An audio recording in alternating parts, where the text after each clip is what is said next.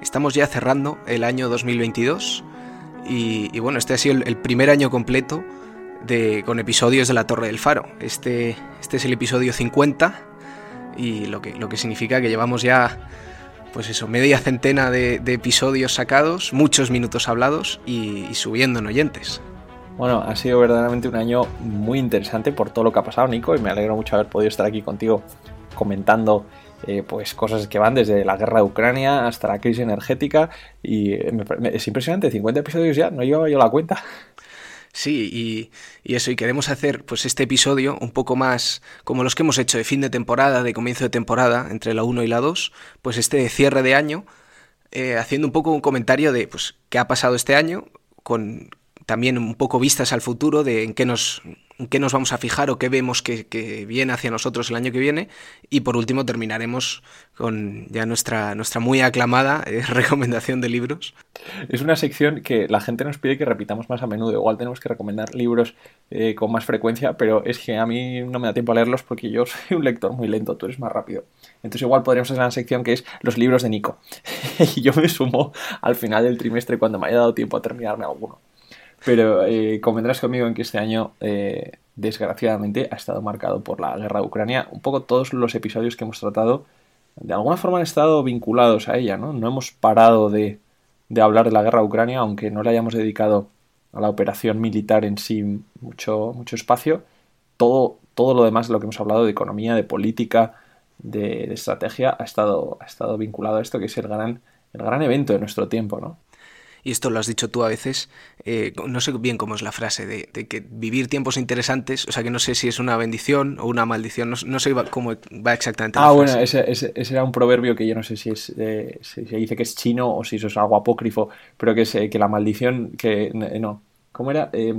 la maldición de todos los, de los tiempos es que sean interesantes.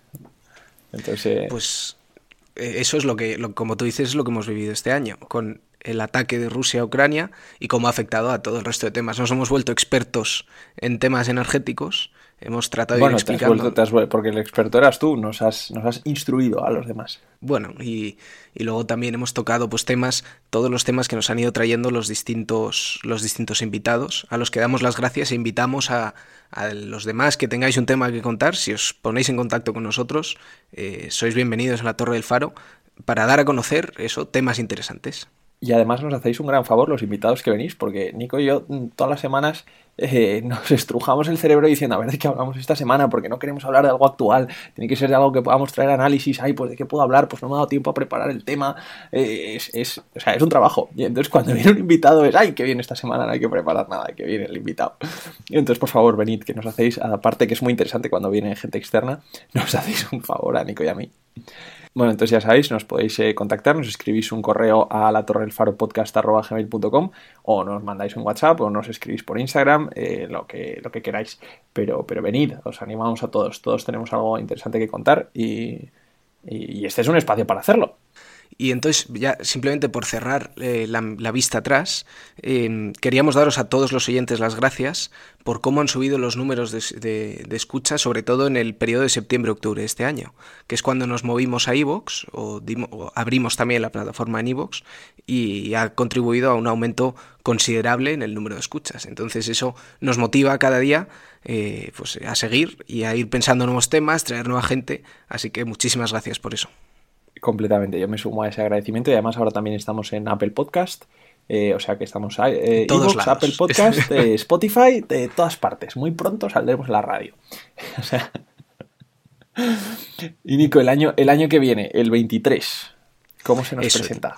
Pues yo quería preguntarte a ti, ¿cómo ves? Y si quieres luego tú me haces, me, devuelves la pregunta más en otros temas de los que, en los que yo pueda hablar con algo más de autoridad, pero ¿cómo ves tú em, el tema principal, el tema de la guerra Ucrania y la política en torno a ello, eh, ¿cómo ves que va a evolucionar o, qué predicciones podrías hacer o qué podemos esperar en ese aspecto? Bueno, me haces la, me haces la pregunta del millón, ¿no? Y antes cuando antes de, empezar el episodio, cuando estábamos comentando un poco de qué íbamos a hablar, yo digo, ojo, es que una predicción de la guerra Ucrania no tengo ni idea de lo que puede suceder, ¿no? Yo, mi, mi humilde opinión es que todavía queda bastante, eh, queda bastante guerra, ¿no? Yo creo que va a ser un conflicto enquistado y que va a tardar bastante en resolverse. O sea, creo que va a seguir con nosotros desde luego este año 23 y posiblemente algo más. Lo que creo que es más fácil de pronosticar es el impacto que va a tener la guerra de Ucrania eh, en el largo plazo.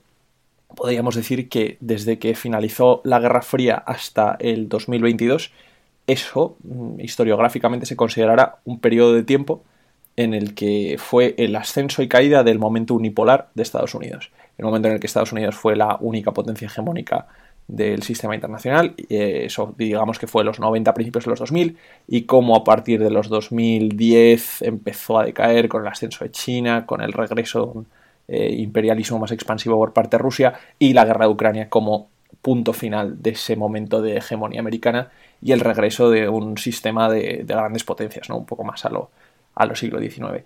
Entonces, pues bueno, mm, a partir de aquí se, se, desata una serie de, de, dinámicas de competición entre las distintas potencias eh, y que, bueno, van a hacer que, que, nuestro mundo sea mucho menos seguro, mucho más desordenado y que tengamos que hacernos a la idea de que vamos a convivir con grandes desórdenes en el, a, nivel, a nivel geopolítico, ¿no?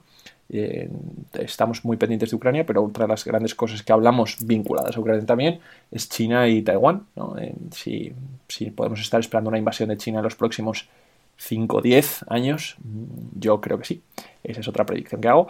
Y luego, por supuesto, también está el plano el plano interno de España, ¿no? Eh, bueno, de la Unión Europea y también de España. En 2023 tenemos elecciones municipales y autonómicas en mayo y luego tenemos elecciones generales, si no se adelantan, en noviembre o diciembre del 23.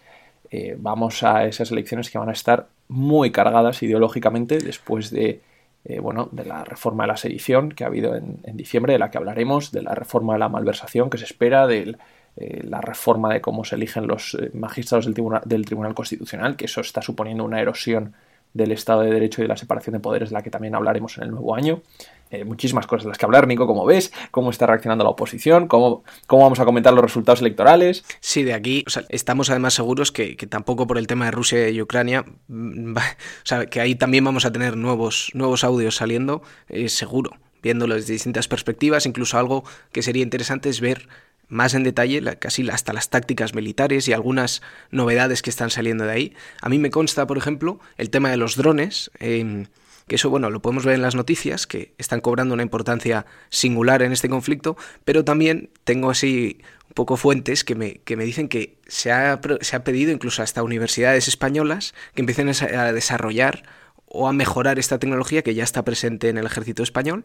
Em, pero vamos, que, que, hay un poco de todo a lo que comentar. Bueno, es que lo de los, lo de los drones me parece, me parece interesantísimo que lo hayas mencionado, se me había olvidado. Eh, verdaderamente el uso que está haciendo Ucrania de los drones en la guerra naval está revolucionando las cosas. ¿no? El otro día lo hablábamos aquí. Yo conozco a uno de los que es, de los que es uno de los grandes historiadores navales de, de nuestro tiempo, es mi supervisor, eh, y estábamos precisamente hablando de cómo el uso de drones está cambiando la guerra naval. Eh, que se ha visto con el ataque, que, el ataque con drones que hizo eh, Ucrania contra la Armada rusa en el Mar Negro y Rusia está pidiendo muchísimo más refuerzo de drones a Irán. O sea, la guerra está transitando hacia, hacia un escenario que es es, muy extraño o muy, o muy difícil de ver, ¿no? Porque hasta ahora los drones se habían utilizado como misiones muy específicas para el bombardeo de, objetivos concretos, eso se había visto eh, con Obama en, Irak y en Siria. Ahora parece que hay, va a haber, o sea, casi una nueva división, ¿no? De los distintos ejércitos va a ser la no tripulada, la de los drones. Entonces eso será muy interesante de verlo. Y, no solo a nivel del ejército, sino, sino de guerrillas, drones comerciales son, eh, son de un valor incalculable para, las distintas guerrillas que puedan estar operando en el terreno. Bueno, o sea, esto va a ser un tema del que hablaremos seguro y, también de un poco de, la estrategia más militar, eh, probablemente de, la parte de, Ucrania y Rusia, de cómo ha funcionado eso durante el último Entonces estamos de acuerdo que el mundo como, como se nos viene es un mundo en desorden, pero no solo en desorden geopolítico, sino también desorden al final, en el corazón de todas las cosas de nuestro tiempo moderno está la tecnología, ¿no, Nico? Hemos visto unos enormes desarrollos en distintas plataformas tecnológicas, eh, escándalos de los que hemos hablado, hablamos la semana pasada, eh, pero también reconfiguraciones de las grandes potencias tecnológicas, ¿no? Facebook, Twitter, eh, te mojas ahí, en plan, ¿Cuál crees que va a ser el futuro de estas grandes plataformas después de que Facebook esté entrando en una decadencia con lo de Meta? Eh, Twitter lo haya adquirido Musk. Eh, a ver, ilumínanos un poco en este sentido. Bueno, de nuevo, otra vez es otra de las preguntas del millón y no es fácil mojarse.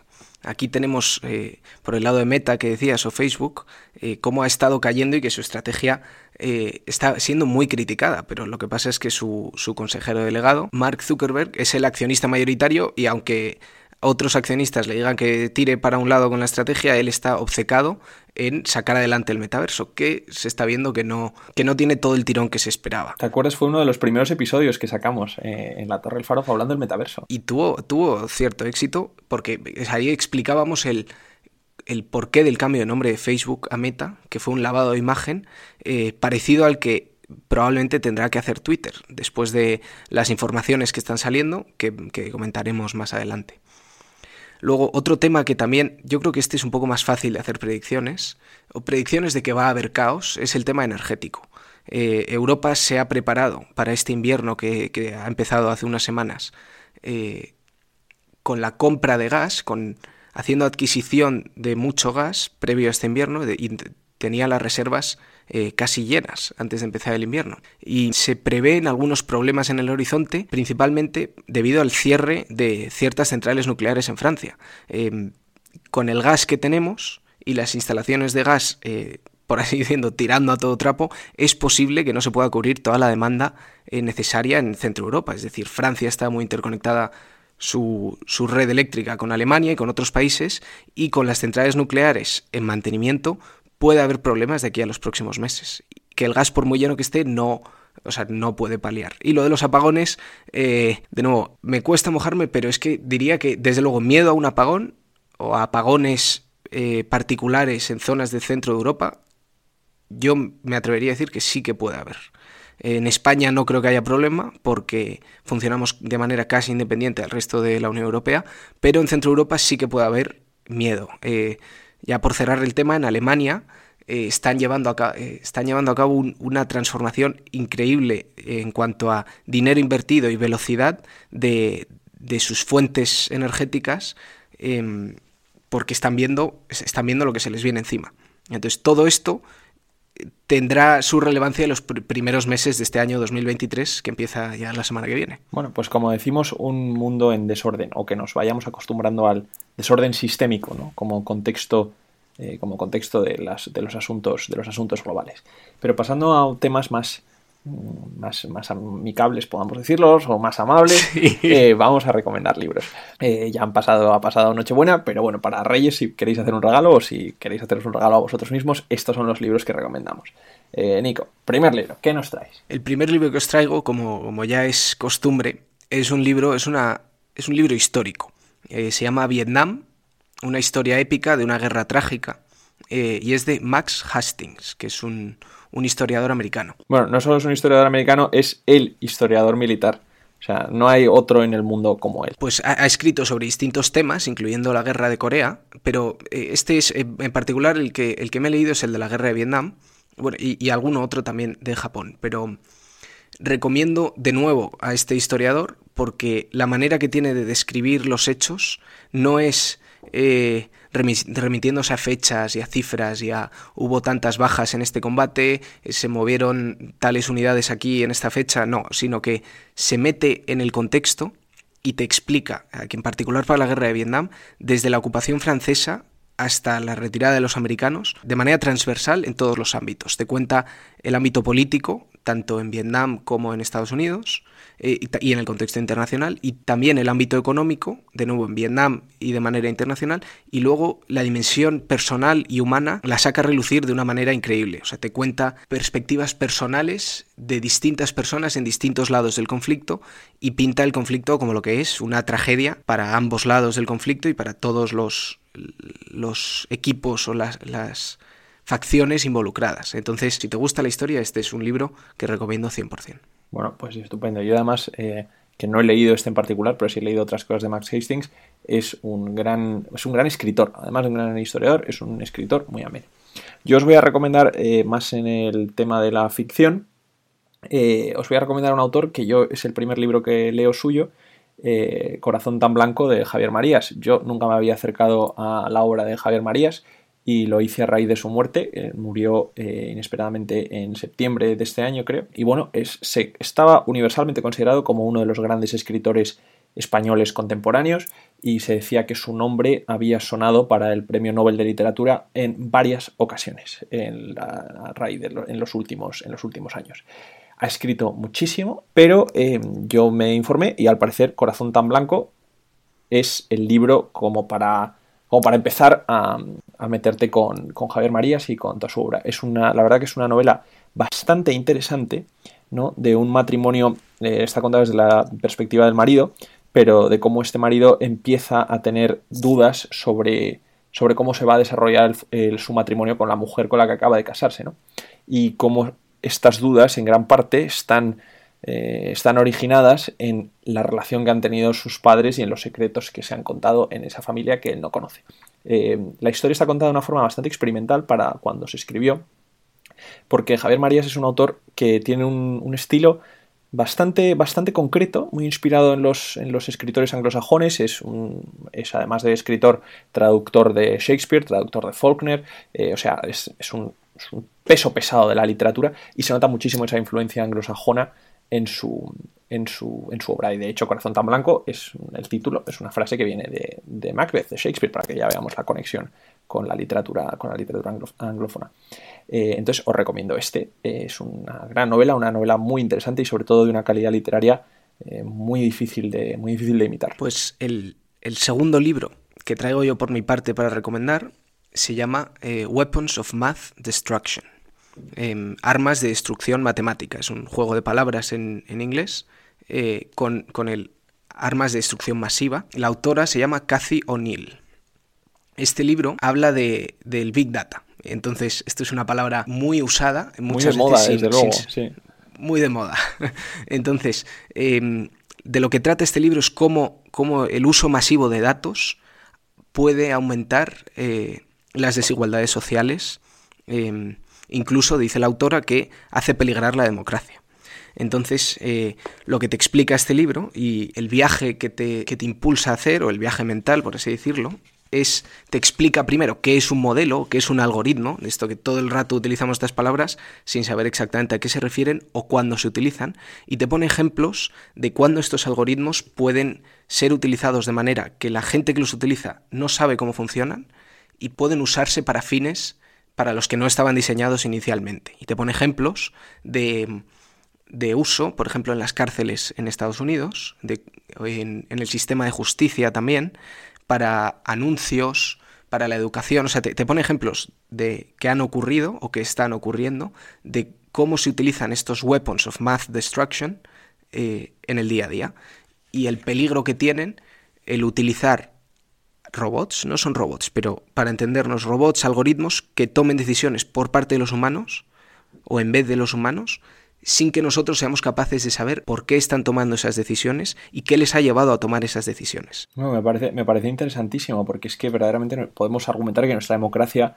eh, está, no, bueno, no voy a decir secuestrada por la tecnología, pero sí en un proceso de difícil adaptación a, la revolución tecnológica. Y es, es, un libro, o sea, es un libro que se lee muy fácil, es muy, o sea, es relativamente corto. Y aunque se ve de qué pie cogea la, la autora, yo creo que, que, sin duda, o sea, es, es una conversación que merece la pena, merece la pena tener. Eh, tanto tú con un libro como una vez lo hayas leído, o sea, discutirlo y ver hasta qué punto pueden alcanzar estos algoritmos. Bueno, pues eh, yo desde luego ese me lo voy a leer, porque me parece bastante interesante el debate. Eh, bueno, yo traigo otra novela. este libro también es una gran obra literaria, está considerada eh, de las más importantes de la literatura argentina, y se llama Sobre héroes y tumbas, de Ernesto Sabato. Es un libro, yo había leído de Ernesto Sabato otra novela mm, que también os puedo recomendar, que se llama El túnel, que es eh, una novela sobre un crimen bastante entretenida, eh, pero sobre héroes y tumbas es como su gran, su gran obra, ¿no?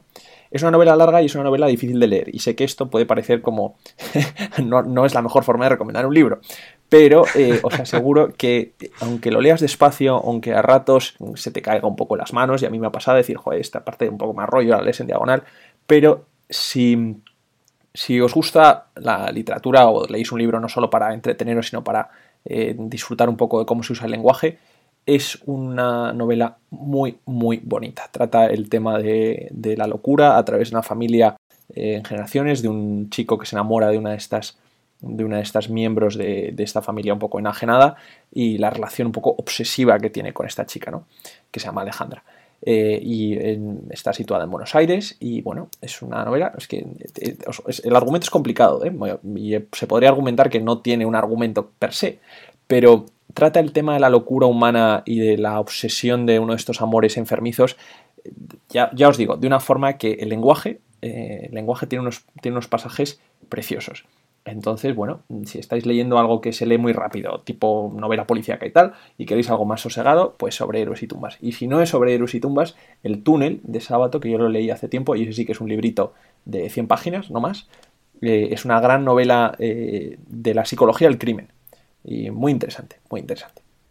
Han sido dos en uno, Nico, perdóname. Ah, no, no. Bueno, yo aquí tengo ya la última recomendación, que también es un dos en uno y es relativamente más amena que las dos anteriores, desde luego que el de historia.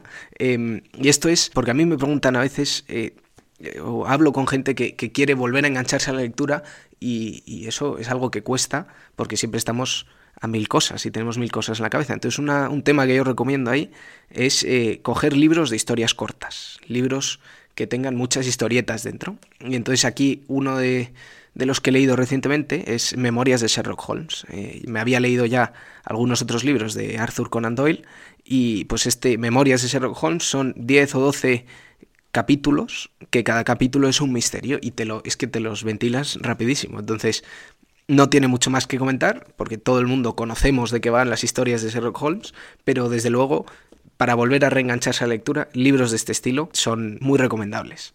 Y ya el último, lo que me lo he leído también hace poco, es eh, El Padrino, de Mario Puzo, eh, que hemos visto la peli. Todos conocemos la película. Sí, es... millones de veces la hemos visto. Pero, pero el libro te engancha y, no, te puedes, no puedes dejar de leerlo, entonces también para reengancharte a la lectura o para un periodo así más tranquilo, eh, muy bueno y muy recomendable también. Pues me parece fenomenal esas recomendaciones para lo que dices, ¿no? Porque muchas veces quieres volver a coger el hábito de la lectura y un libro pesado no es, no es, no es la manera. es lo mejor.